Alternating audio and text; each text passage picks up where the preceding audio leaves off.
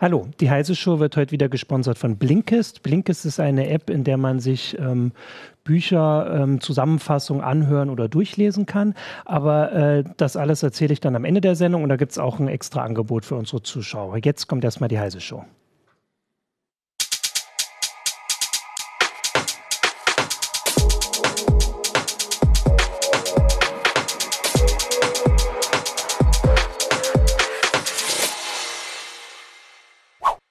Hallo.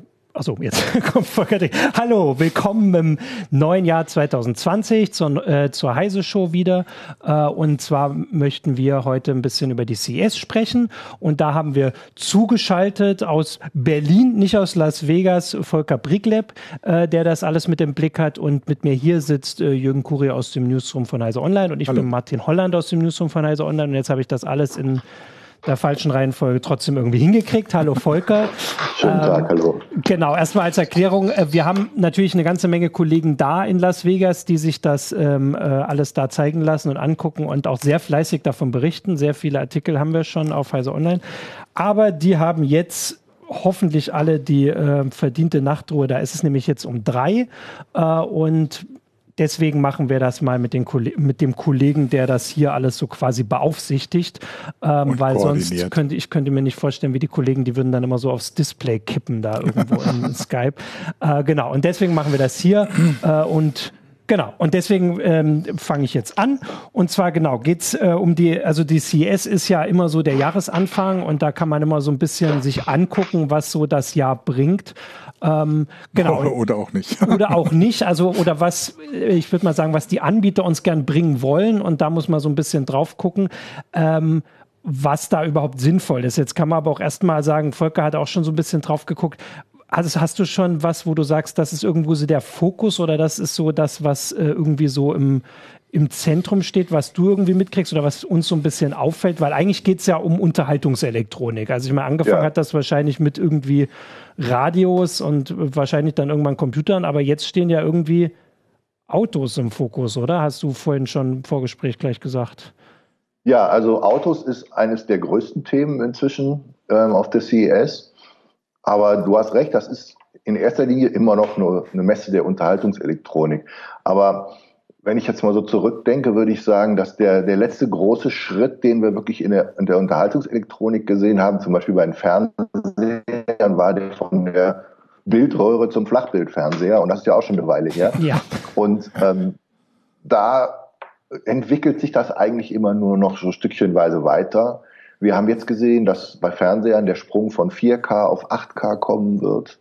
Ähm, da kann man sich natürlich auch trefflich drüber streiten, ob das jetzt unbedingt sinnvoll ist, sich einen Fernseher mit 33 Millionen Pixeln zu Hause hinzustellen. Naja, gut, das ähm, haben wir ähm, uns bei HD auch schon gefragt, ne? damals. Ja. Ja, natürlich. Also es ist ja immer wieder, dass das Schöne an diesen Messen ist ja auch immer zu sehen, dass bei aller Skepsis, die man dann, das, die Skepsis war bei 4K ja auch da, braucht man das. Jetzt habe ich hier einen stehen ja. Ähm, und mhm. finde es auch schon irgendwie gut. Aber jetzt sagen die Leute ja bei 4K zu 8K, das ist ja nochmal eine Vervierfachung der Pixel. Ähm, da kommt das Auge halt irgendwann auch nicht mehr mit. Und die Fernseher stehen jetzt auf der CES. Die kann man dann im Laufe des Jahres sicher auch irgendwann kaufen. Ähm, wer noch nicht so weit ist, sind die Zuspieler und die Kabel. Ja. Also ähm, alles, was wir zu Hause sonst so stehen haben, irgendwelche Streaming-Boxen oder Fernseh- äh, oder Blu-ray-Player oder sowas, die können doch mit 8K noch gar nicht umgehen und dann brauchen wir noch ein Kabel, was die 8K transportieren kann. Also ich würde, würde sogar sagen, die meisten, die, die, die äh, Zeugs zu Hause stehen haben, Streaming oder Zeug, äh, Boxen oder sonst was, die sind noch nicht mal auf 4K. Von daher ja. ist die Frage natürlich schon berechtigt, braucht man das? Aber die Frage, braucht man das, ist bei Unterhaltungselektronik immer so ein bisschen komisch, weil ja, braucht man so einen großen Fernseher? Nee, eigentlich braucht man ihn zum Leben nicht, aber es ist nett. Nee. Also ja. ich würde ja auch die Frage stellen, also was mir schon aufgefallen ist, ist, dass es jetzt, also es ist nicht das Einzige, womit die Fernsehersteller auf der CES irgendwie punkten wollen. Äh, also wir haben, äh, ich glaube, ein großes Ding war, dass äh, Samsung versucht, den Fernseher quasi vorzustellen, der überhaupt keinen Rand hat, also der einfach so, also wo nur das Bild da ist. Dann hat, glaube ich, auch für viel Aufsehen gesorgt, ein, ich glaube, es war auch Samsung, ein Fernseher, der, also der die Handyvideos schön zeigen kann. Das war so das, das Werbeding, also dass der sich halt in Hochkant-Modus drehen kann, damit man endlich dann auch, Hochkant genau endlich äh, endlich Hochkant Fernsehen äh, und das also zumindest ähm, die Chance besteht für, äh, also jetzt dort die Messebesucher, aber vor allem dann später, wenn die Leute, äh, die Geräte im Laden stehen, ähm, für die Leute, dass sie schon auch so ein bisschen mitentscheiden, ob also was ihnen das wichtig ist. Also ist es jetzt 8K oder wollen sie vielleicht eher so ein bisschen extravagante Sachen, die halt, äh, weiß ich nicht, dann irgendwie da so rumfahren, äh, also sich so drehen oder halt, dass er besonders aussieht ohne Rand. Naja, eigentlich das einzig Interessante bei den Fernsehern, das fand ich jetzt, das ist dann vielleicht eher so eine, so eine, so, eine, so eine Innovation wie von der Bildröhre zu, zum Flachbildschirm, ist LG mit seinen aufrollbaren Fernsehern. Die zeigen sie jetzt jedes Mal auf der CES. Mhm. Man soll sie angeblich auch kaufen können. Und jetzt kommt einer, den man an die Decke hängt, den man von oben runterrollt, wie früher so eine, so eine Leinwand. Uh. Äh, und, mhm. und so. Und das ist was, was ich dann schon wieder interessant finde, wo ich sage, ja, eigentlich brauche ich das tatsächlich, damit ich da ein bisschen mehr Platz habe oder äh, damit es im, im Zimmer anständiger aussieht, als wenn da ständig so ein, so ein schwarzes Ding rumsteht. Ähm, aber ja, es ist jetzt ja, das ist, das ist schon, also es geht schon recht in die, in die Ecke Science Fiction mhm. manchmal. Also wenn, wenn, wenn ich so zurückdenke, die Science Fiction Filme, mit denen ich aufgewachsen bin, das waren dann immer ähm, gab es überhaupt keine sowas wie Fernseher nicht mehr, sondern das war einfach nur noch so ein Bild an der Wand. Und da sind wir jetzt. Das ist mhm. natürlich schon toll. Genau, also das äh, hätte ich auch irgendwie so vom Gefühl, dass es irgendwie dieses, dieses Ziel ist, dass, äh, das haben wir auch immer schon mal mhm. äh, angesprochen, dass einfach alles ein Display ist und man kann das sich irgendwo hintun. Äh, und da sind wir noch nicht ganz, aber da kommt das jetzt hin mit irgendwie Faltbaren oder dann irgendwie Tapeten und sowas. Und dass das halt natürlich trotzdem in so ja, also in so Schritten passiert. Mhm. Natürlich, selbst wenn das jetzt irgendjemand hat, so ein Fernseher oder auch diesen Faltbaren da von LG, der wird jetzt erstmal richtig teuer sein, wenn er überhaupt rollbar. zu bezahlen ist. Rollbar, genau.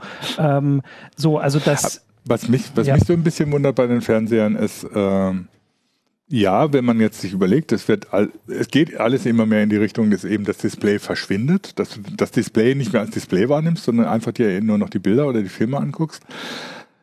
Ich sehe aber nichts, dass da irgendwas an der, an der Bedienung am User-Interface tatsächlich Revolutionäres passiert. Jetzt sagen sie alle digitale Assistenten und ich steuere die mit Sprachbefehle. Ja, okay. Aber mich wundert immer, warum keiner mehr irgendwie versucht, eine anständige Gästensteuerung zu machen. Das finde ich fürs, für die, für die, für, für sowas Unterhaltungselektronik äh, eigentlich viel angebrachter als eine, eine, Sprachsteuerung. Aber da passiert irgendwie nichts. Google versucht es jetzt auf dem Smartphone mit, mit dem Radarchip, aber äh, eigentlich wäre es doch für solche Standgeräte viel, viel sinnvoller, so eine Gästensteuerung zu machen. Die, die ersten Versuche gab es ja von, von Samsung, glaube ich. Die scheiterten daran, dass die Rechenleistung von den Dingern viel zu gering war, um das anständig zu machen. Ähm, aber so, jetzt müsste es doch eigentlich gehen, aber es versucht keiner. Das, das ist was, was mich wundert, dass irgendwie so über das User-Interface von den Dingern, die gerade bei den Smart TVs, Smart TVs doch grottenschlecht sind, mhm. äh, sich keiner Gedanken zu machen scheint. Ja, das ist vielleicht auch so ein bisschen so ein Branchenproblem, dass die, dass sie immer noch so ein bisschen den Fokus haben auf, auf ihre Geräte und dass die sich noch nicht so richtig als Softwarehersteller mhm. verstehen, weil ich meine, wenn man sich so einen neuen Fernseher kauft und packt ihn zu Hause aus, das Bild ist toll, alles klar, das Ding sieht gut aus und so funktioniert, aber die Software ist dann doch oft immer so ein bisschen eigenwillig, möchte ich mal sagen. das ist sehr, und, sehr ähm, formuliert. Ja, und äh, da haben die sicherlich noch ein bisschen Nachholbedarf, die Unternehmen.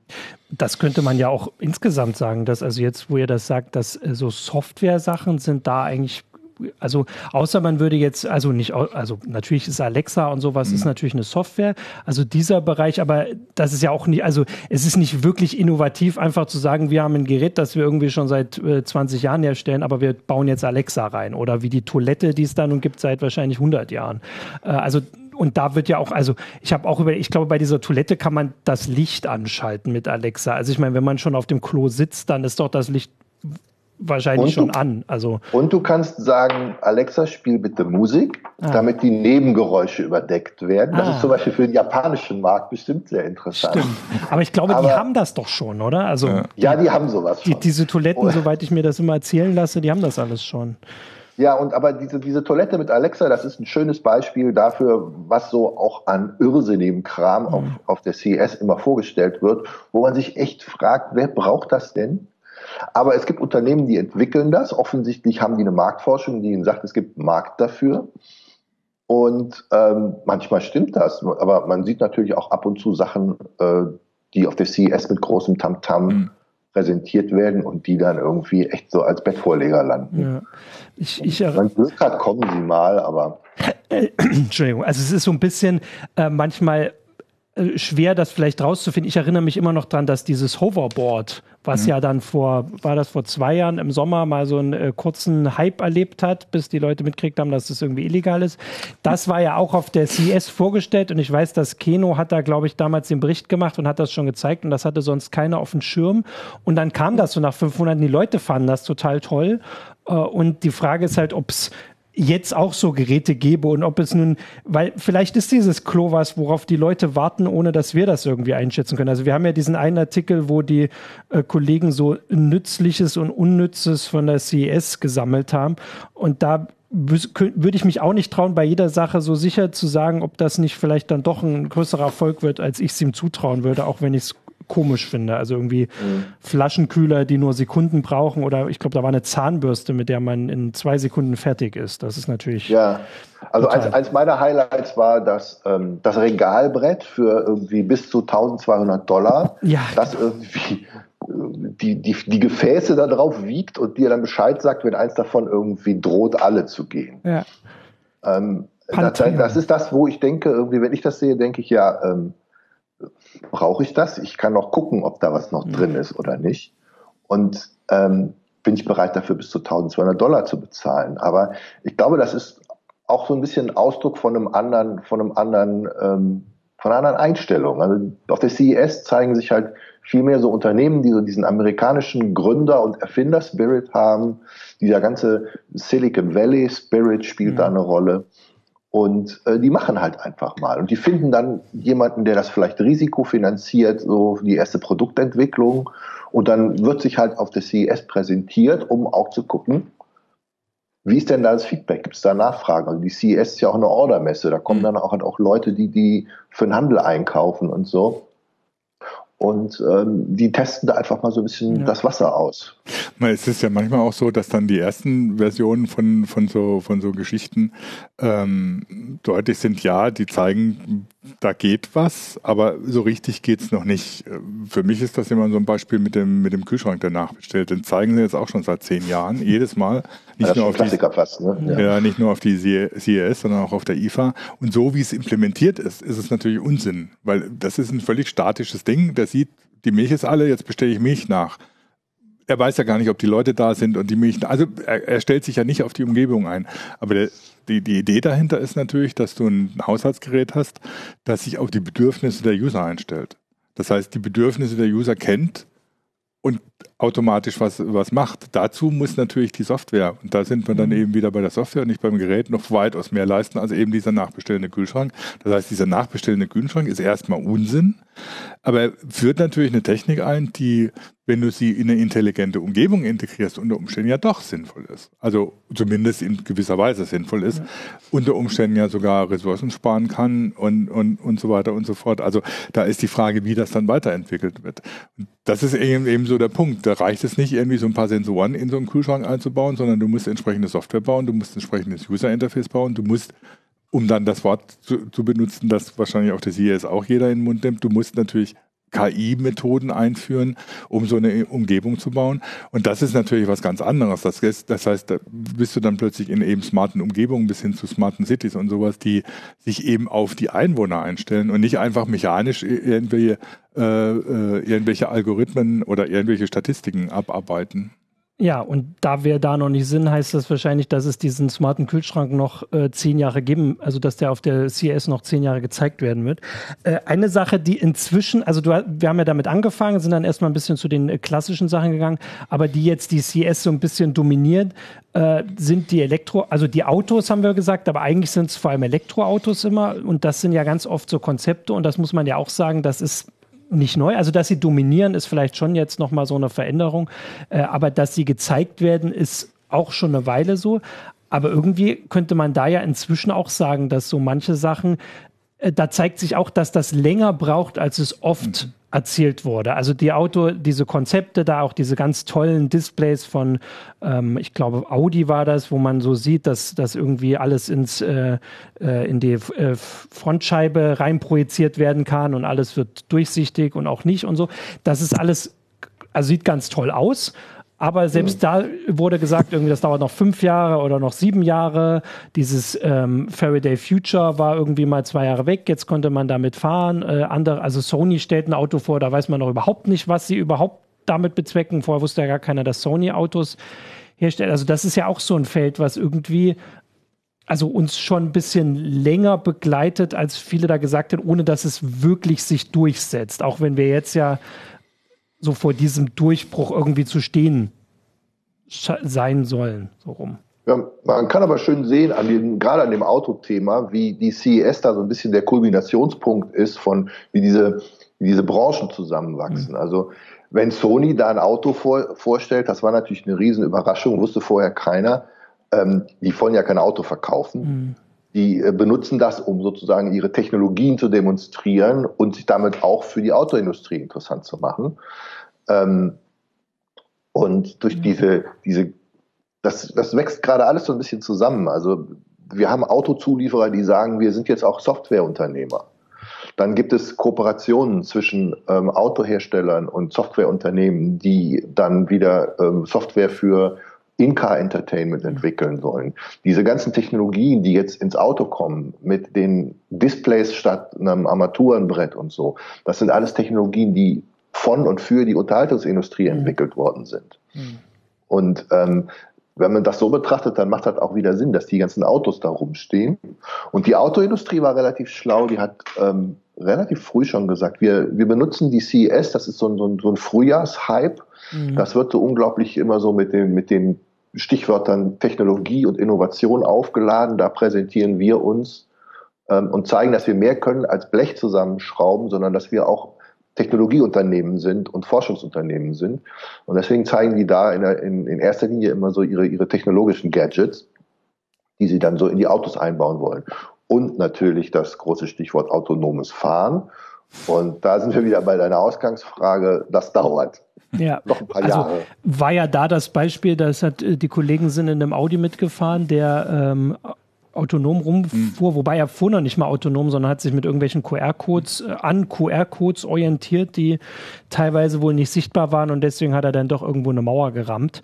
Ähm, und, von, und dann wurde natürlich danach gleich gesagt, das ist ja gar nicht, also da ist ja gar nicht alle Technik drin, die wir haben, aber es ist ja trotzdem, also eigentlich schon wieder so ein bisschen bezeichnend, dass es da eben es dauert halt länger als gesagt, selbst auf so einem Parkplatz da sich herumzufahren, der irgendwie abgesperrt ist. Ja, dauert es also wirklich länger? Also ich bin mir da nicht sicher. Also klar, ne, wenn, wenn, wenn du jetzt vor, vor fünf Jahren haben manche Leute gesagt, 2020 fahren überall autonome mhm. Autos rum, das war aber damals schon Unsinn. Ähm, aber wenn ich mir überlege, wie schnell die Entwicklung in diesem Bereich geht, nicht, dass du ein vollautonomes Auto hast, sondern wie viel mhm. Intelligenz inzwischen in den Autos eingebaut ist, dann denke ich mir schon, oh, pff, das geht dann doch wieder schneller, als die meisten Leute Leute sich denken oder, oder viele klassische Techniker oder Ingenieure, die bisher Autos gebaut haben, sich das wünschen. Auf der anderen Seite fehlt dann wieder die andere Seite. Ich meine, wir reden alle von autonomen Autos. Was mich jetzt auf der CES wundert, ist, dass die Gegenseite irgendwie überhaupt kaum eine Rolle spielt. Ne? In die Umgebung, in der die Autos sich bewegen sollen. Also. Ähm, weil so ein autonomes Auto, das alleine vor sich so hinfährt, ja, wenn es alleine ist, dann funktioniert es. Aber das ist ja in einer bestimmten Umgebung, muss es sich bewähren. Und das spielt irgendwie so, zumindest in dem, was auf der CES zu sehen war, keine Rolle. Das heißt also, was weiß ich, intelligente Verkehrssysteme, muss man sozusagen. Das ist dann wieder wahrscheinlich eher was, was nicht mal mehr auf der IAA zu sehen ist, sondern auch wirklich auf Spezialkonferenzen unter den mhm. Entwicklern ausgehandelt wird. Also, ja, das ist so ein Thema, wo wirklich alles zusammenläuft. Ne? Also ja. Smart City ist halt eine unglaublich komplexe Infrastrukturaufrage. Und wenn dann da auch noch autonome Autos drin rumfahren sollen und eben nicht ähm, dauernd irgendwelche Fußgänger um, umfahren, äh, dann äh, müssen die sich da orientieren. Das, das sind noch Herausforderungen, die, glaube ich, auch noch ein paar Jahre brauchen, bis ja. das gelöst wird. Und da fand ich ganz interessant, dass Toyota äh, da was relativ Überraschendes gesagt hat. Die wollen in Japan auf einem ehemaligen Werksgelände ähm, so eine Art Modellstadt bauen. Wo dann aber wirklich Leute leben und arbeiten, mhm. wo sie diese ganzen Technologien sozusagen live und in Farbe mal ausprobieren wollen. Und ähm, das so, da wollen die schon nächstes Jahr anfangen, was zu bauen. Bin ich mal sehr gespannt. Das könnte sicherlich ganz interessant werden, sich das mal anzugucken. Da ist ja auch gerade ähm, jetzt so parallel zur CES ist gerade der Wettbewerb über die Siemens-Stadt 2.0 zu Ende gegangen, die jetzt 22 angefangen wird zu bauen. Die soll 30 fertig sein. Das soll ja auch so ein, so ein Modellprojekt für, für intelligente Stadt werden, die Wohnen und Arbeiten wieder zusammenbringt und eigentlich verkehrsfrei ist sozusagen, ja. ne? oder zumindest autofrei. Also ich würde mal so vielleicht zusammenfassen, dass also nach vielen Jahren und ich erinnere mich dran, dass Leute gesagt haben ähm, und also zwar wirklich Experten und auch jetzt nicht welche, die verdächtig sind, dass sie da verdienen, dass irgendwie, ich glaube wirklich 2020 man mhm. auf deutschen Autobahnen, also dass es da ganze Abschnitte geben wird, wo alles autonom rumfährt äh, und dass dieser, äh, diese Phase, die ja oft am Anfang von solchen Entwicklungen steht, wo die Erwartungen in, äh, in unvorstellbare Höhen geschraubt werden, dass die vorbei ist, dass jetzt viele Hersteller ein bisschen realistischer mhm. sehen, wo die Schwierigkeiten sind und mhm. dass, dass deswegen alles ein bisschen ruhiger sich entwickelt. Aber die CES ist natürlich wirklich nicht der Ort für sowas. Da wird äh, dann halt mal werden die Leute in Autos gesetzt und, und das fand ich ja cool ist, um da auch nochmal ein anderes Thema, was so ein bisschen ähm, ja, äh, aus dem Hype komplett rausgefallen ist, äh, nochmal zu erwähnen, weil das hat ja ähm, Sven, glaube ich, geschrieben, dass, dass sie da mit VR-Brillen in diesem mhm. autonomen Auto drin saßen mhm. und dann konnten sie, also sie haben gar, gar nicht gesehen, dass der irgendwie vor eine Mauer fährt äh, oder dass sie halt, weiß ich nicht, dann irgendwie in Zukunft im Stau stehen, sondern in der, in der Brille hast du halt das Gefühl, dass du durch irgendwelche Wälder gleitest, äh, die ganz wundervoll aussehen und das immer schön genau in der Geschwindigkeit, in der du dich bewegst. Und das wäre ja nun zumindest ähm, eine Möglichkeit, wie dann auch VR noch mal so ein bisschen, vielleicht doch noch mal äh, äh, so einen Anschub bekommt, weil das wäre, also könnte ich mir vorstellen, das ist was, wenn man wirklich nicht in diesem Auto das auch nicht mehr sehen will, also fahren wollen. Wir wissen ja noch gar nicht, ob die Leute wirklich gar nicht fahren wollen, aber zumindest ist das so die, äh, die Vermutung auch hinter diesen autonomen ähm, Entwicklungen. Vielleicht wollen sie auch gar nicht sehen, wo sie denn langfahren. Das kommt ja mal drauf an, wo man unterwegs ist. Vielleicht ist. ganz gut. Also wenn man sich mit Leuten aus der Autoindustrie unterhält, dann sagen die, ja, also autonome Personenbeförderung für den Individualverkehr, das dauert noch ein paar Jahre. Ja. Ist die Frage, äh, ob es überhaupt sinnvoll ist. Ja, was schneller gehen wird, sind so Sachen wie ähm, autonome Nutzfahrzeuge, also LKWs, die zum Beispiel auf abgeschlossenen Ge mhm. Geländen wie einem großen Hafen oder so mhm. schon autonom ihre Sachen bewegen können, also Container bewegen können mhm. und so. Ähm, da ist die Forschung auch schon relativ weit und die, die, die äh, Zulieferer haben Technik, die sie dafür anbieten können. Äh, und dann so kleine Sachen, die ja auch schon in Deutschland zum Teil rumfahren, sind diese kleinen, diese kleinen People Mover, nennt das die mhm. Industrie, mhm. äh, diese Minibüsschen, wo die dann auf einer festgelegten Route irgendwie durch die Gegend fahren. Da gibt es ja schon etliche Modellversuche auch in Deutschland. Und aber bis die, bis die wirklich im normalen Verkehr teilnehmen können, solche Sachen, da müssen noch echt viele Fragen gelöst werden. Also ähm, bei ZF haben sie mir gesagt, äh, so, so ganz einfache Sachen. Wie stoppt die Polizei einen autonomen LKW? Mhm der ja. ohne Fahrer unterwegs ist. Wenn irgendwas ist, der muss anhalten, weil vorne ist Stau oder, mhm. oder Unfall oder äh, die Polizei will die Fracht kon kontrollieren. Wie machen die mhm. das? Da muss eine Lösung für. Und also Sachen, also diese ganzen Dinge, an die man jetzt beim autonomen Fahren zuerst mal nicht so denkt. Ja. Wobei, wobei ich glaube, diese Vorstellung, die manchmal kursiert, dass dann irgendwie einfach in den Städten nur noch autonome Autos rumfahren statt normaler Autos, die ist, glaube ich, absurd. Also das wird so nicht passieren, sondern das autonome Fahren wird meiner Ansicht nach eine Technik sein, die für Überlandverkehr ist, weil im, im Prinzip auf der Autobahn könnten wir das schon machen. Technisch wäre es möglich, das auf ja. der Autobahn schon zu machen, ja. weil das eine definierte Umgebung ist, ohne Fußgänger ja. und so. Und was in der Stadt passiert, in der Stadt werden keine Autos mehr rumfahren, sondern du wirst bis zur Stadtgrenze mit dem autonomen Auto fahren oder mit dem autonomen ÖPNV oder was auch immer und von der Stadtgrenze dann aus mit irgendwelchen anderen Methoden in der Stadt dich bewegen. Ähm, dass autonome Autos eine Lösung für die Verkehrsprobleme in der Stadt sind, ist Unsinn. Die verstärken sie eher noch. Äh, das heißt, diese Vorstellung vom autonomen Auto, dass sie einfach ein Ersatz ist für das Auto, das wir im Moment haben, die ist natürlich Quatsch. Was, was dazugehört, ist einfach, dass du eine, äh, im Prinzip musst du den, den Verkehr ganz anders vorstellen, der in Zukunft sein wird.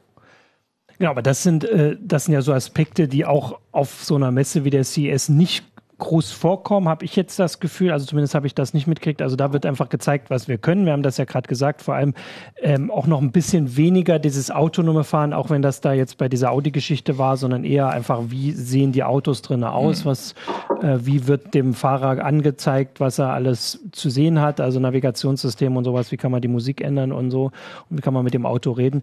Diese Aspekte. Ich wollte jetzt auch noch, weil so ein paar. Da ist ja, da ist ja Mercedes relativ weit gegangen mit seinem ah, Avatar-Projekt, ja, okay. das irgendwie irgendwie. Ja, haben wir, äh, haben wir das Video da? Können wir das kurz einspielen? Also, weil die haben tatsächlich dann. Muss, muss sonst ah, äh, Michael im Hintergrund gucken. So schnell geht das nicht, äh, aber wir können ja darauf äh, verweisen, dass das war das Avatar-Auto. Ich muss aber auch sagen, dass Mercedes auch irgendwie so einmal im Jahr oder so, so irgendwas komplett Futuristisches äh, zeigt, so ein Konzept, ich, jetzt nicht unbedingt auf der CS, sondern immer mal an verschiedenen ja. Orten.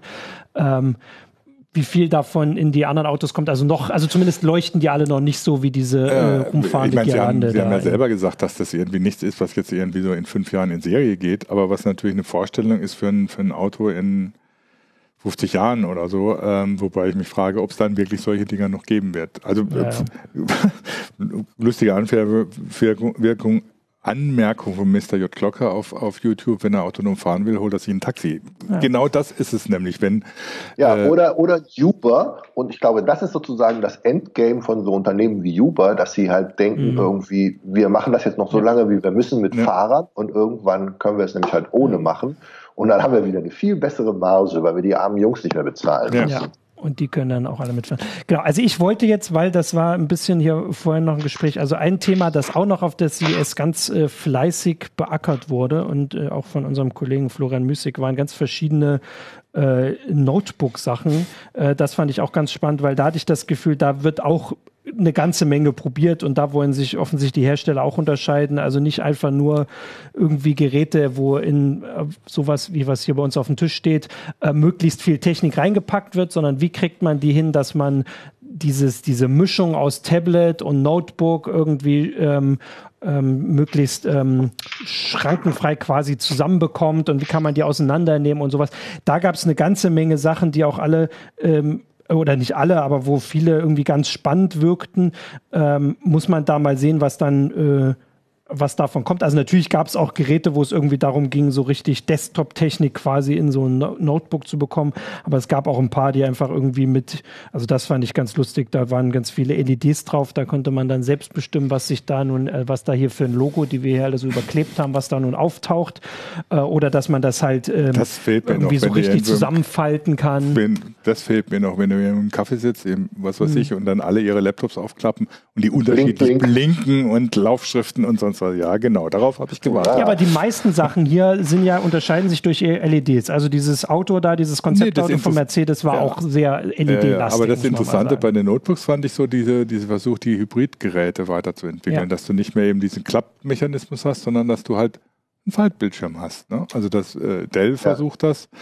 Ähm, dieses Lenovo äh, Fold, X, X1 Fold heißt es, glaube ich, finde ich ein extrem interessantes Konzept. Mhm die da im Prinzip ja. von, von ihrem Yoga-Book so versuchen, äh, sich weiterzuentwickeln. Ähm, das ist dann was, wo ich sage, ja, okay, das ist, wo, wo man sieht, eine logische Konsequenz aus, einer, aus einem Ansatz, den es schon so relativ lange gibt, den, den man versucht jetzt irgendwie so umzusetzen und der irgendwie eine Geräte bringt oder so, die ich echt praktisch finden würde, wenn sie funktionieren.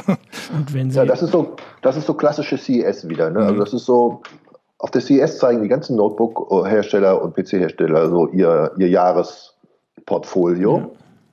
Und ähm, das war schön zu sehen und ich finde auch, dass da interessante Konzepte bei sind. Bemerkenswert finde ich, dass in diesen Produkten, die die jetzt vorgestellt haben fürs, fürs Jahr, alle noch Intel-Prozessoren drin sind. So, mhm. Aber äh, auf der Prozessorseite der große Knaller auf der CES ja eigentlich dieser AMD Ryzen mhm. 4000 war ähm, dem Intel bisher ja noch nichts entgegenzusetzen ja. hat. Ja, aber das ist ja eine Geschichte, die wir jetzt auch schon seit äh, einer ganzen Weile verfolgen, dass Intel da irgendwie äh, einfach nicht hinterherkommt. Äh, und klar, also die. Aber diese AMD gegen, dass diese AMD gegen Intel-Geschichte nochmal wieder so zurückkippt, mhm. das finde ich irgendwie das ja, das schön, war die Überraschung das des letzten vergangenen Jahres eigentlich schon, ne? dass sie auch auf dem Desktop und beim Server irgendwie so richtig zulegen, äh, äh loslegen und Intel irgendwie so ein bisschen auf dem kalten Fuß erwischt erscheint. Und äh, wie gesagt, und es scheint sich fortzusetzen. Ja, also das, was du gerade gesagt hast mit den Notebooks, genau, also dass, äh, dass da jetzt dieser ähm, der Ryzen 4000 kommt, also dass das ähm, weitergeht. Ah, äh, genau, eine Sache, die da auch drunter fällt, war dieses Gerät jetzt, ich glaube Alienware war es, oder? Das mhm. war doch diese Spielekonsole, die wirklich aussieht wie eine äh, Switch-Kopie, einfach nur für Windows-Spiele, äh, dass sie damit durchkommen oder auch nicht, dass also das warte ich nochmal ab, weil das war ja wirklich, also die Controller an der Seite schön so reinklacken und man gibt einen extra Controller für davor. Äh, auch wenn es eine coole Idee ist, das für Windows-Spiele zu machen. Also ob Nintendo da äh, das so mitmachen lässt, das ähm, beobachte ich nochmal. Weiß ich nicht. Haben die sich da nicht vorher vielleicht irgendwie ein bisschen. Also ich gehe davon aus, aber es sieht so ähnlich aus. Bell, oder? Also ja, also die sind groß genug, dass sie das auch alles hinkriegen könnten, aber Nintendo ist ja schon sehr drauf, ähm, also beharrt ja auf seinem äh, geistigen Eigentum. Ja. Und ich fand das, also nur das kurze Video, das ich gesehen habe, das sah alles so ähnlich aus. Äh, aber andererseits spricht das halt nur dafür, was ja wirklich auch so ein Ding, ähm, das hatten wir im Ablink schon festgestellt, des letzten Jahres und der letzten zwei Jahre war, wie erfolgreich Nintendo äh, diese Switch äh, Konsole da äh, hingekriegt hat. Ähm, dass sich das äh, jemand jetzt mal überlegt für noch andere Spiele, ist ja dann vielleicht auch nur folgerichtig. Ähm, was wir aber auch so ein bisschen noch besprechen wollten, war, all die Sachen, die wir angesprochen haben, zeigen ja, dass die CES total relevant ist. Also weiterhin relevant ist. Die ist auch inzwischen schon, das müsst ihr mir jetzt sagen, 30 Jahre alt. Also die gibt es schon eine ganze Weile. Ähm, ja, wobei sie also äh, vor zehn Jahren oder vor 15 Jahren war die eigentlich noch nicht so wichtig. Ich meine, früher gab es noch mal die Comdex, daran erinnert sich keiner mehr. Ne? Das heißt, die ganze IT-Branche hat sich eigentlich auf der Comdex äh, in, in Las Vegas versammelt und die CES war so, so das, das kleine Kind für oder kleine Schwester fürs bunte Zeug. Da hat die noch keine große Rolle ja. gespielt. Das hat sich erst in den letzten, ja, was soll man sagen, letzten zehn Jahren so entwickelt. Und das würde ja gerade zu der Sache passen, die ich auch in der Ankündigung geschrieben habe, dass so vor zehn Jahren war noch eine Messe, die wir hier um die Ecke hatten, richtig groß und äh, da sah so aus, als könnten die machen, was sie wollen, zumindest die Leute kommen, äh, die Cebit. Und äh, die ist äh, Geschichte, die gibt es nicht mehr, während die CS ähm, total erfolgreich ist. Äh, und das war die Frage. Also erstmal wäre das, ich habe jetzt die Geschichte nicht ganz so ähm, mitverfolgt wie ihr, aber ob die CS überhaupt vergleichbar ist inhaltlich mit der CeBIT, was da so gezeigt wurde. Aber für mich wirkt es halt auch, dass dieses Konzept einer Messe, wo ähm, sich alle Hersteller treffen, das sah teilweise für mich auch so ein bisschen überholt aus, wo nicht nur Apple, also Apple hat das vorgemacht, dass die einfach, die sagen einfach selbst, wir zeigen das und alle gucken da bei uns zu. Wir müssen uns überhaupt nicht die Aufmerksamkeit mit irgendeinem Konkurrenten teilen. Und das machen ja immer mehr nach. Samsung macht das nach, immer mehr andere versuchen das. Ja, aber die sind trotzdem auf den großen Messen. Also im Unterschied zu Apple. Ich meine, genau. wenn jetzt jeder äh, das selber machen würde, dann hättest du irgendwann jeden Tag eine Messe, eine Firmenmesse ja. und so. Und das ist auch kein tragfähiges Konzept. Vor allem trägt das ja auch nur, wenn überhaupt, für die großen Namen. Also das kann Google machen, das kann Apple machen, kann Samsung machen. Selbst Microsoft dürfte inzwischen schon ein bisschen Schwierigkeiten haben, damit äh, nicht auf so großen Messen aufzutauchen, vor allem, weil die ja inzwischen auch noch andere Zielgruppen haben. Mhm. Also wenn, sich, wenn man sich vorstellt, dass das alle machen, dann wird es deutlich oder so, dass das funktioniert natürlich auch nicht. Und du hast natürlich solche, diese Messen sind natürlich nicht nur für die Besucher, sondern auch für die Hersteller, also die für die Aussteller, ein extrem gutes Mittel fürs Networking, äh, wo teilweise nicht nur Orders geschlossen werden wie auf der CES, sondern auch Zusammenarbeiten plötzlich äh, äh, in Frage kommen oder man sich mal anguckt, was die Konkurrenz so macht und sich natürlich die Leute im Hintergrund auch immer so ein bisschen unterhalten. Ähm, das ist schon noch was anderes, als wenn du eine Firmenmesse veranstaltest. Aber das ist ja alles, das spricht ja alles dafür, dass es noch eine CeBIT geben ja. müsste.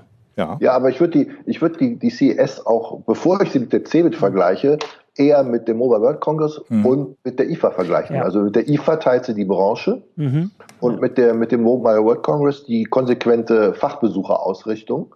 Mhm. Also die, ähm, die CES ist in den letzten zehn Jahren unglaublich gewachsen ähm, und ist jetzt auch am Limit. Also die begrenzen seit ein paar Jahren die, die Zuschauer oder die Besucherzahlen auf äh, um die 170.000, weil mehr gibt dieser, ähm, diese Stadt auch nicht her.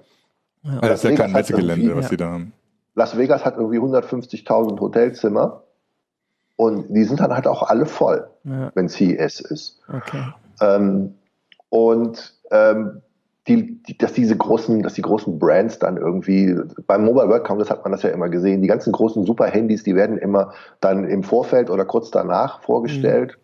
Ähm, das haben die aber auch zum Teil gemacht, um darauf zu reagieren, dass sie die Messen eben so voll und so dicht und so mhm. boomend geworden sind, dass sie da so ein bisschen einfach nicht mehr genug Aufmerksamkeit bekommen haben für ihre Handys. Mhm. Also für andere interessante Sachen laufen. Und ähm, den Mobile World Congress, den kratzt das nicht, wenn Samsung sein Handy da nicht vorstellt, weil die sind trotzdem da. Das große Geschäft wird da ohnehin mit der Infrastruktur und mit, mit Software gemacht. Und natürlich ist für uns als, als Verbrauchermedium sind die Verbrauchergeräte immer die interessantesten. Aber das ist für, für so Messen ja auch immer nur ein Teil des Geschäfts. Mhm.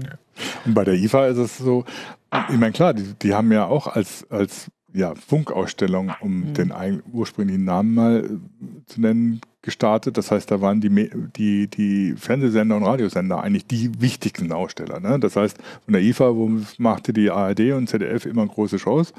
Und so, das spielt jetzt auch nicht mehr so eine Rolle. Ich meine, auf der IFA gibt's ist immer mein Lieblingsbeispiel, eine ganze Halle nur mit Gasherden. Mhm. Äh, und natürlich gibt es intelligente Hausgeräte und, und so weiter. Es gibt Netzwerktechnik inzwischen und so. Ähm, das heißt, die IFA ist ja keine reine Unterhaltungselektronikmesse mehr. Genauso wie die CES das nicht mehr ist. Das, die haben das schon, die haben schon ja, gesehen oder so, dass sie nur, wenn sie nur das machen, nur die Fernsehanstalten und die, und die entsprechenden Zuspielgeräte, dann haben sie auch kein langes Leben mehr. Und die David ist genau den umgekehrten Weg gegangen. Die hatten das alles ja. Ich meine, wer erinnert sich, äh, wer etwas älter ist, erinnert sich an die Halle 9 ne? mit äh, Grafikkarten und Spiele. Das war nach einer Stunde bist du taub aus dieser Halle rausgekommen, weil da der, mhm. das Leben tobte sozusagen. Ne? Und dann haben sie irgendwann gesagt, um nur das jetzt mal als mhm. Beispiel zu nehmen, haben sie irgendwann gesagt, ja, das ist uns zu, zu, zu, zu sehr Unterhaltungselektronik. Das ist nicht unser Publikum. Haben sie die gesagt, los, verschwindet, mhm. ne? Machen wir nicht mehr, ne? Und das haben sie immer weiter gemacht, haben gesagt, das ist diese sogenannte Business-Orientierung. Und das kann man machen, dann muss man, hätte man das vielleicht noch konsequenter durchziehen müssen. Das ist aber dann eine Messe für 50.000 bis 60.000 Leute mit, mit was weiß ich, 1000 Ausstellern. Mhm. Und keine Cebit. Mhm. Ähm, und auf der anderen Seite, das Versuch, das, diese ganze bunten Sachen auszulagern in der Cebit Home oder so, ging auch in die Hose, weil sie es nicht konsequent durchgezogen haben. Man hätte natürlich denselben Weg gehen können wie die CES oder die IFA, versuchen können. Das hätte man dann entsprechend pushen müssen. Da hätte man eben in Kauf nehmen müssen, dass 600.000 Leute kommen unter Umständen und dass das ein völlig divergierendes Feld ist mhm. auf dem mhm. Messegelände. Aber meiner Ansicht nach wäre das gegangen, weil das Messegelände in Hannover ist groß genug. Die Infrastruktur mhm. auf dem Messegelände ist gut genug für sowas und sie ist viel besser als in Las Vegas. In Las Vegas hast du ja nicht mal ein einheitliches Messegelände. Das heißt, du bist ständig irgendwie in der Stadt unterwegs mit Verkehrsmitteln, die völlig untauglich dafür sind. Und das, das Umfeld hätte gepasst. Ne? Äh, ja. Aber heißt, es ist trotzdem Las Vegas und nicht Hannover. Ja, ja, eben, ja, natürlich, gut. klar. Ähm, Wobei der Versuch jetzt zum Beispiel bei, der, bei, der, bei, dem, bei dem einmaligen Versuch, die CeBIT irgendwie so neu aufzustellen, das in die Stadt zu tragen mit Veranstaltungen, mit Konzerten und sowas, das geht ja schon auch, wäre ja auch schon in so eine Richtung gegangen, dass du den Leuten auch so ein bisschen Vergnügen drumherum bietest. Ähm, jetzt ist Hannover nicht, der, nicht die Stadt mit dem, mit dem Ruf, das, das irgendwie so besonders gut zu können, obwohl der eigentlich falsch ist. Ähm, aber diesen Versuch wäre es eigentlich wert gewesen. Das wäre aber nichts gewesen oder so, wo man, wo man irgendwie sagt, also wir versuchen das mal ein, zwei Mal und dann mhm. klappt es, sondern das ist halt eine Entwicklung, die die CES auch über zehn Jahre gemacht hat. Also auf jeden Fall kann man zusammenfassen, das ist jetzt nicht einfach nur die andere Branche, sondern da haben also in Las Vegas die, ähm, die Verantwortlichen haben da eine ganze Menge richtig gemacht. Ähm, und nicht nur da, die, in der IFA, die funktioniert ja auch, haben wir gesagt, und der Mobile World Congress auch, dass sie also für unterschiedliche Zielgruppen, unterschiedliche Branchen zeigen, dass diese Messen, also dieses Konzept Messe, das ist dann, also es ist nicht veraltet, das äh, funktioniert weiterhin. Und dass es halt hier in Hannover äh, aufgegeben wurde, hat dann halt verschiedene andere Gründe und ist dadurch eigentlich noch, noch trauriger, wenn man eigentlich sagen muss, es ist nicht irgendwie ein äh, quasi eine Entwicklung, gegen die man sich nicht stemmen konnte, sondern dass halt irgendwie Fehler gemacht worden, weil das, was ich so mitkriege jetzt von der CS, ich finde das so beeindruckend, wie halt die Leute, also ich höre ja auch immer von verschiedenen anderen, die jetzt nicht hier bei der CT arbeiten, die mir dann sagen, hast du das gehört und das wurde da vorgestellt und das gibt's und ich denke dann immer, ja, das habe ich auch vor fünf Monaten hier schon berichtet und so, aber jetzt äh, gibt diese, äh, diese Messe wird dafür genutzt, dass man das wirklich halt auch mal im Radio hört und im Fernsehen und das war aber bei der CeBIT ja lange auch so. Ja. Ne? Also wir wissen es ja selber, was weiß ich, wie uns die, die, was weiß ich, die Fernsehsender hier die Bude eingerannt haben, dann weil sie einen Kommentar zu irgendwas haben wollten, was auf der CeBIT vorgestellt wurde. Ich meine, ja. es gab auch Bill Gates, der äh, seine neueste Mindestversion auf der CeBIT präsentiert hat. Also es ist nicht so, dass die CeBIT nicht solche Ansätze gehabt hätte, auf die sie hätte aufbauen können. Ja. Na gut, ja, aber. Du hast es angesprochen. Also ja.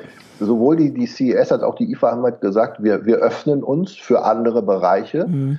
Also auf der CES gibt es eine ganze Halle nur mit kleinen Startups. Die haben dann immer so einen Meter Tische und da sind irgendwie hunderte von Startups in einer riesen Halle und das ist irre, wenn du da durchgehst, was da, was die Leute für Ideen haben. Mhm. Und ähm, sowas haben die da komplett ähm, mit offenen Armen empfangen. Ja. Und, und, solche Sachen, und, oder die IFA hat gesagt, gut, wir machen jetzt halt auch weiße Ware, weil das war vielleicht auch ein Smart Move, weil weiße Ware vernetzt und so, das ist, das wird ein Thema, haben sie früh gemerkt. Da sind einfach dann an bestimmten Punkten die richtigen Entscheidungen getroffen worden. Während die, die CeBIT hatte ich immer den Eindruck, nicht so genau weiß, was sie eigentlich will mhm. und immer hü und hot und hin und her und wieder zurückgesprungen ähm, und am Ende dann aber gedacht hat, sie muss sich irgendwie abschotten, ihren, mhm ihren Businessbereich abschotten und vielleicht hat sie dazu sehr auf den Bitkom gehört am Anfang. Weiß ich ich wollte es nicht sagen, aber äh, du aber, hast recht. und ähm, aber wenn man mal durch diese zum Beispiel durch diese Hallen mit mit Bankentechnologie und so gegangen ist und dann sich so anguckt, was da in Las Vegas in so einer Startup-Halle los ist, das sind halt zwei verschiedene Welten. Ja. Und das eine ist halt deutlich interessanter für, für ein großes Publikum als das andere. Ja. Genau, weil das äh, können wir ja zum Abschluss hier nochmal drauf verweisen. Also wir haben ähm, diese Meldung, die heißt Alexa, Klos, Plüschroboter und Turbozahnbürsten. Äh, und das ist, äh, glaube ich, ein, äh, also so ein bisschen so ein Blick in diese Halle, von der du gerade gesprochen hast. Also da gibt es, wie gesagt, diese eine Zahnbürste, die in zehn Sekunden schafft sie das, Ach, aber den kompletten Mund. ich würde Sekunden. das nicht Zahnbürste nennen, das ist mehr so, ein, mehr ja. so eine so eine große Prothese. Ja, es ist eine Prothese zum eine Putzprothese äh, oder hier irgendwie so einen digitalen äh, 3D-Mitbewohner in der Röhre. Äh, was haben wir? Ein Kissen, das klingt ja auch ganz schön cool, äh, wo man sich drauflegt, wenn man schnarcht. Also da schläft man drauf und wenn man schnarcht, dann verformt sich das Kissen automatisch, um dafür zu sorgen, dass man nicht mehr schnarcht. Ähm, solche Sachen. Jahr ich hatte letztes Jahr auf der CES hatte ich so ein Flauschkissen mit so Plüschfell und einem Schwanz der hat gewackelt, wenn man das, wenn, wenn man das Kissen so gekuddelt hat. Weil du das mit den Startups. Warum gibt es das hier noch nicht? Ja. Wo ist denn die? Was ist aus diesem Kissen Weil du das mit den Startups, was, was gibt's inzwischen ja. Japan? Weil du das mit den Startups so betont hast, dass die da so wichtig sind. Mit Stoß meint, meint auf YouTube, ja, die fehlen halt in Deutschland auch die Startups. Wobei das gar nicht das Problem ist, weil die wären auf die Cebit gerne gekommen. Ja, die Cebit wollte sie nur nicht haben. Ich meine, das fängt an bei den kleinen taiwanischen Krautern die, die irgendwie so Kleinteile irgendwie fürs Handy anbieten und geht eben bis hin, bis irgendwie eine kleine Firma, die eine Idee hat. Die Cebit hatte nie die Strukturen oder auch die Möglichkeiten von, für, für Aussteller, solche kleinen Firmen da zu präsentieren. Und das ja. hat ihnen gefehlt. Das haben sie dann mit diesem Start-up Bereich versucht irgendwie zu machen, aber das war dann wieder ein ganz komisch aufwendig bürokratisches Ding, was irgendwie mit einer eigenen Firma und, und externen äh, Dienstleistern und so gemacht wurde einfach den Leuten zu sagen oder so, ey, wenn ihr eine geile Idee habt oder wenn ihr ein Produkt habt, das für unsere Leute relevant sein könnte, dann kommt einfach vorbei. Wenn ihr so einen kleinen Dings haben wollt oder so, dann machen wir das euch günstig her. Das haben, da haben sie die Leute eher rausgeschmissen. Das ja. gab es ja auch solche Hallen. Genau.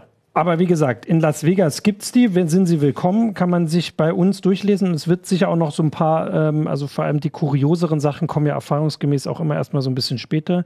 Äh, also eigentlich gar nicht mal kurios, aber ich wollte auch noch gucken, also dass die meist kommentierte Meldung zur CS war ja diese äh, Geschichte von dem Unternehmen, das ähm, pflanzliches Schweinefleisch hergestellt hat. Also das hat die Leute am meisten äh, zu Kommentaren angeregt. Schweinehack, nicht Schweinehack. Entschuldigung, Schweinehack. Schweinehack. Also so Korrekterweise Schweinefleisch-Imitat aus pflanzlichen So rum, genau. Äh, das war, habt ihr natürlich recht, das war wahrscheinlich für einen äh, nicht unerheblichen Teil der Kommentare verantwortlich, wie wir unser Forum was kennen. Was hat das jetzt mit IT zu tun? Was hat das mit IT zu tun? Oder, oder und die Frage, was ist, ist, es nun Schweinehack oder ist es kein Nein, Schweinehack? War auch der Kommentar und hat, das ist doch Betrug. Das und auf Platz ja zwei war, habe ich auch noch nachgeguckt, war die smarte Zahnbürste. Die ist ja nicht neu, also es ist eine neue smarte Zahnbürste. Äh, und dann kamen aber so die Elektroautos. Äh, und da sieht man eben auch, dass diese, diese Vielfalt durchaus auch bei ähm, unseren Lesern für Interesse sorgt. Und das äh, spricht eben dafür. Genau, und damit würde ich sagen, außer Volker hat noch was, was er noch äh, von der äh, CS, äh, habe ich noch was übersehen, wo du sagst, Ich wollte noch, noch, zum Abschluss sagen, diese, diese Schweinefleischgeschichte ja. kann man halt, daran kann man schön sehen, wie weit die CES ja. inzwischen hm. diesen Innovationsbegriff fasst. Ja.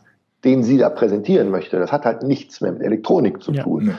Aber sie halten es für ein hochinnovatives Produkt, deswegen hat es einen Platz auf der CES und hat er ja auch riesige Aufmerksamkeit ja. bekommen. Ja, und überraschenderweise, ich weiß nicht, wie das jetzt bei den US-Branchenverbänden äh, äh, ist, beschwert sich da niemand, dass das nicht auf die Messe passt, weil man ja anderes Publikum ansprechen will, wie es bei der CeBIT immer der Fall war. Sondern die sagen ja, okay, das gehört zur CES, ist jetzt nicht spricht vielleicht nicht unser Publikum an, aber wir finden unser Publikum trotzdem. Das war ja auch immer so eine, so eine Geschichte, die die CeBIT ins Weltfeld oder der Bitkom ja. ins Feld geführt hat, dass dann ähm, die Leute, die da Geschäfte machen wollen, wegbleiben, weil es Schweinefleisch zu sehen gibt. Naja, ich meine, die CES wird vom amerikanischen Unterhaltungsindustrieverband mhm. veranstaltet. Ja, Insofern gibt es da keinen Grund, sich zu beschweren. Ja. Genau, also den ganzen Rest äh, können unsere Zuschauer und Zuhörer und äh, sowieso Leser auch ähm, überall bei uns nachlesen. Also wir haben jede Menge Artikel zur CES auf Heise Online. Natürlich äh, die Kollegen, die da sind, äh, fassen das auch für die CT zusammen. Das kann ich jetzt nicht sagen, in welche das kommen wird. Das äh, wird wahrscheinlich die nächste, ähm, aber ich bin da jetzt nicht ganz in den Drucktermin drinne. Äh, aber das wird schon uns sowieso alles eine Weile beschäftigen. Wie gesagt, ich erinnere an das Hoverboard, das tauchte auch fünf Monate später mit einmal hier irgendwie auf. Äh, und dann sind hier alle durch die Redaktion gefahren und haben sich teilweise alles gebrochen. Ähm, und das war auf der CS ging das los. Und mal gucken, welches von den äh, äh, unnützen Sachen hier aus dieser Zusammenfassung äh, wir dann bald. Also hier zum Beispiel dieses äh, personalisierte Make-up zum Beispiel. Das erwartet uns bestimmt bald in der Redaktion. Worüber ähm, wir jetzt gar nicht gesprochen haben, ja. war Telefone, aber das ist auch kein Wunder, weil die gab es nämlich da Stimmt, kaum. es gab ein da einziges. Wir dann wieder beim MWC in zwei Monaten. Genau, das kommt dann in Barcelona. Ein einziges gab es, äh, ein Konzeptphone von ähm, OnePlus. Mhm. Und das Konzept war einfach nur, dass man irgendwie diese Kamera Kein nicht sehen kein konnte. Rand. Aber ja, wie beim Fernseher, kein, also kein Rand. Rand. Okay. Na gut, aber das kommt dann zum Mobile World Congress. Ähm, der ist noch etwas hin. Äh, und damit sage ich äh, Danke an euch beide. Danke fürs Zuschauen. Jetzt sage ich noch ein bisschen was äh, zu unserem Sponsor. Ähm, genau. Und die heiße Show gibt es dann nächste Woche wieder. Genau, jetzt kommt meine Kamera. Genau, achso, gewunken hat Volker noch. Ich sage jetzt aber was zum Sponsor. Äh, genau, und zwar wurde die Sendung heute wieder gesponsert von Blinkist. Unsere treuen Zuhörer äh, kennen äh, den Anbieter schon. Da gibt's ähm, ähm, Bücher, ähm, verschiedene Bücher äh, zusammengefasst, entweder im Text oder als äh, Hörbuchfassung kann man sich dann äh, den, den längsten Wälzer in 15 Minuten anhören oder durchlesen und hat das dann ähm, durchblickt, worum es da geht. Da gibt es ganz viele verschiedene Sachen, aber vor allem so Sachbücher, praktische Ratgeber, solche Sachen, die man vielleicht sich auf dem Weg zur Arbeit anhört oder ähm, jetzt einfach, wo man irgendwas verstehen will oder mitreden möchte, was gerade alle anderen lesen und sich die ganze Zeit nehmen. Ähm, genau, und zwar äh, gibt es insgesamt über 3000 davon. Ähm, es ist immer so 15 Minuten. Äh, die verschiedenen Kategorien habe ich ja schon gesagt. Es gibt das auf Deutsch und Englisch. Ähm, genau. Und wer inter interessiert ist daran, äh, kann sich das unter ähm, blinkist.de slash heise auch nochmal genauer angucken und gibt es da einen 25-prozentigen Rabatt auf das Jahresabo äh, und das, ich sage das auch nochmal, Blinkist wird geschrieben B-L-I-N-K-I-S-T. Genau, und damit äh, war es das dann für heute und nächste Woche gibt es dann die nächste Heise Show. Ciao. Ciao.